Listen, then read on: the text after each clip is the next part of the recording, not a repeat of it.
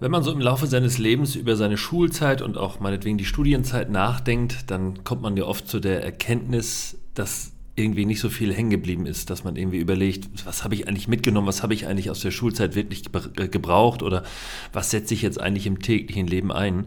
Bei mir ist es auf jeden Fall die Prozentrechnung und die, die Erkenntnis, dass so einige Slogans und einige Sprüche tatsächlich hängen geblieben sind, die mir damals gar nicht so klar waren, aber die natürlich dann sich irgendwann so ergeben haben.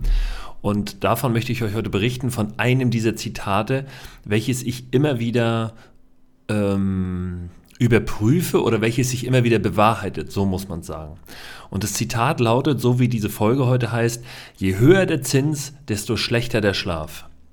Und auf den ersten Blick klingt das natürlich auch alles schon mal sehr logisch. Man muss es sich nur klar machen, okay, also je mehr Zinsen ich von einer Investition erwarte, desto schlechter schlafe ich.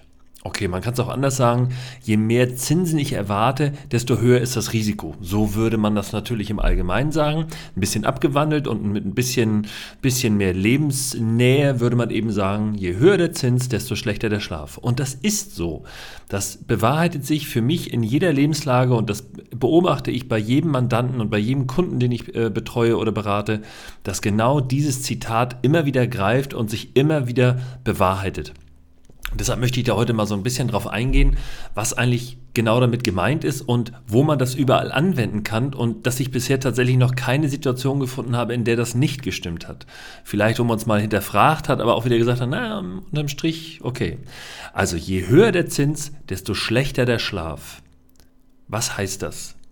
Das erste haben wir schon geklärt, höhere Zinsen gleich höheres Risiko, jawohl. Das heißt, wenn ich irgendwo Geld anlege, dann ähm, habe ich ja mehrere verschiedene Anlageformen, auch heute noch. Und wenn ich also mein Geld auf ein Sparbuch lege, dann bekomme ich dafür fast überhaupt keine Zinsen oder gar keine Zinsen. Aber ich habe einen sehr, sehr beruhigten Schlaf, denn meine Anlage ist sehr sicher. Also die Wahrscheinlichkeit, dass ich mein eingesetztes Kapital verliere, ist sehr gering. Jetzt könnte man natürlich sagen, naja, Stöbe durch Inflation verlierst du natürlich schon äh, wieder Kapital. Das stimmt. Deshalb ist das Sparbuch sicherlich nicht die geeignete Anlageform. Aber wenn ich ein ganz sicherheitsliebender Mensch bin und ich möchte auf jeden Fall, dass mein Geld sicher ist und nicht bei mir unterm Kopfkissen liegt, weil ich Angst habe, überfallen zu werden, dann muss ich es irgendwie zur Bank bringen und da am besten irgendwie auf so ein blödes Sparbuch. Das gibt zwar keine Zinsen, aber ich bin zumindest beruhigt und schlafe gut. So, das ist so erstmal der Kern. Und wenn ich jetzt sage, nein, ich möchte mehr, ich will, ich will mehr Zinsen haben, ich will mehr zurückbekommen von dem Geld, was ich einsetze, dann überlege ich vielleicht irgendwann, gut, das Sparbuch ist jetzt nicht die Wahl, äh, die richtige Wahl, jetzt nehme ich Aktien. So, was nehme ich da als erstes? Ich nehme vielleicht die sogenannten Blue Chips oder eben die, die DAX-Konzerne. Äh, das heißt, das ist auch eine relativ sichere Sache. Der Aktienmarkt schwankt, aber die großen Firmen, die werden es wohl, wird es wohl immer irgendwie geben.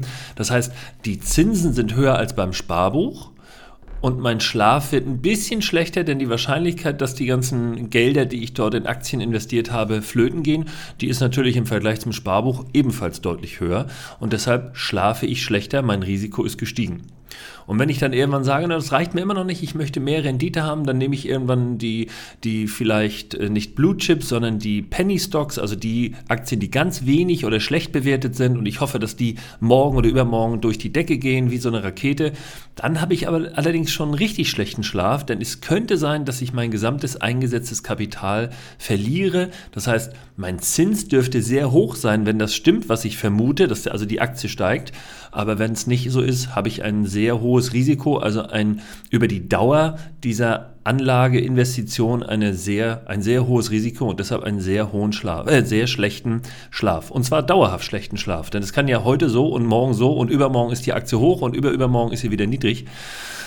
Und jetzt aber mal ab davon, was bedeutet das dann fürs gesamte Leben? Beziehungsweise wo finde ich denn diese Sachen ähm, in anderer Form noch?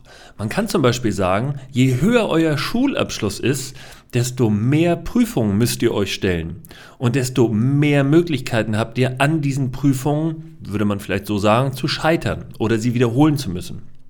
Jemand, der also keinen Schulabschluss anstrebt, der hat sozusagen das Sparbuch äh, der Bank gebucht, der hat nämlich überhaupt keinen Stress, er wird natürlich keine hohe Rendite erwarten können, sondern er nimmt halt irgendwie die, die geringere Prüfungsanzahl hin und sagt, ich mache mir ein lockeres Leben, aber er darf dann auch nicht erwarten, dass er eine hohe Rendite ähm, in Form von Einkommen oder in Form von Gehalt aus diesem Leben dann zieht.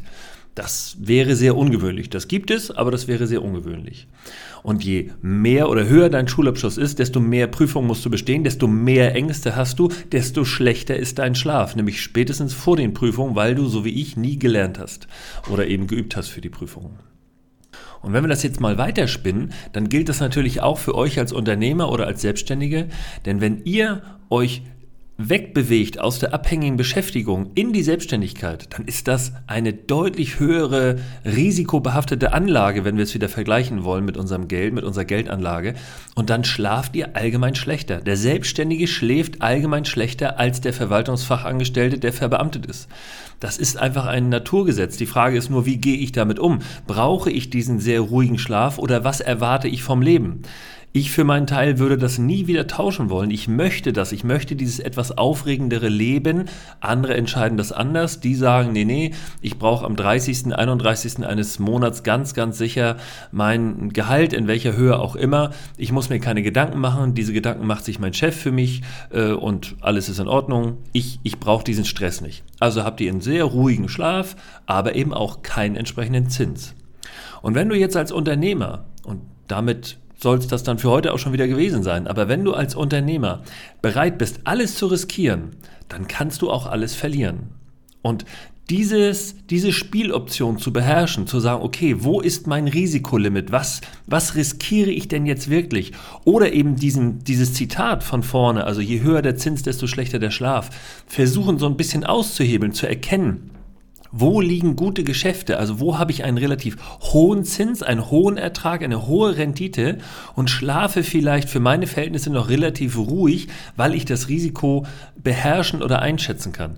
Das ist das Ziel, wenn man sich auf den Weg macht als Unternehmer oder auch als Selbstständiger, zu sagen, ich beginne dieses Spiel, ich versuche für mich das Optimum herauszuholen und nur durch das Scheitern, durch das Verlieren, nur dadurch lerne ich, okay, ich habe jetzt die falsche Entscheidung getroffen, habe einen höheren Zins erwartet, habe eine höhere Rendite gefordert, die kam nicht, weil das, was ich gedacht oder ja, probiert habe, eben nicht funktioniert hat. Das heißt, wenn ihr eine neue Geschäftsidee habt, dann werdet ihr auch da merken, je krasser die Geschäftsidee ist, desto mehr Leute werden euch negativ gegenüberstehen. Und ihr werdet mehr Gegenwind erfahren. Auch da be bewahrheitet sich wieder, dass dieses Sprichwort stimmt. Wenn ihr den 47. Hausmeister- und Gartenservice bei euch in der Stadt gründet, da werdet ihr relativ wenig äh, Gegenwehr haben. Da wird vielleicht maximal einer sagen, ja, gibt's ja schon. Aber ja, nee, mach mal. Du kannst ja auch gut mit Erde und so und Buddeln ist ja auch deins und du hast ja auch Ahnung von Gartenbau. Ja, super, dann mach das. Keine hohe Rendite, kein schlechter Schlaf.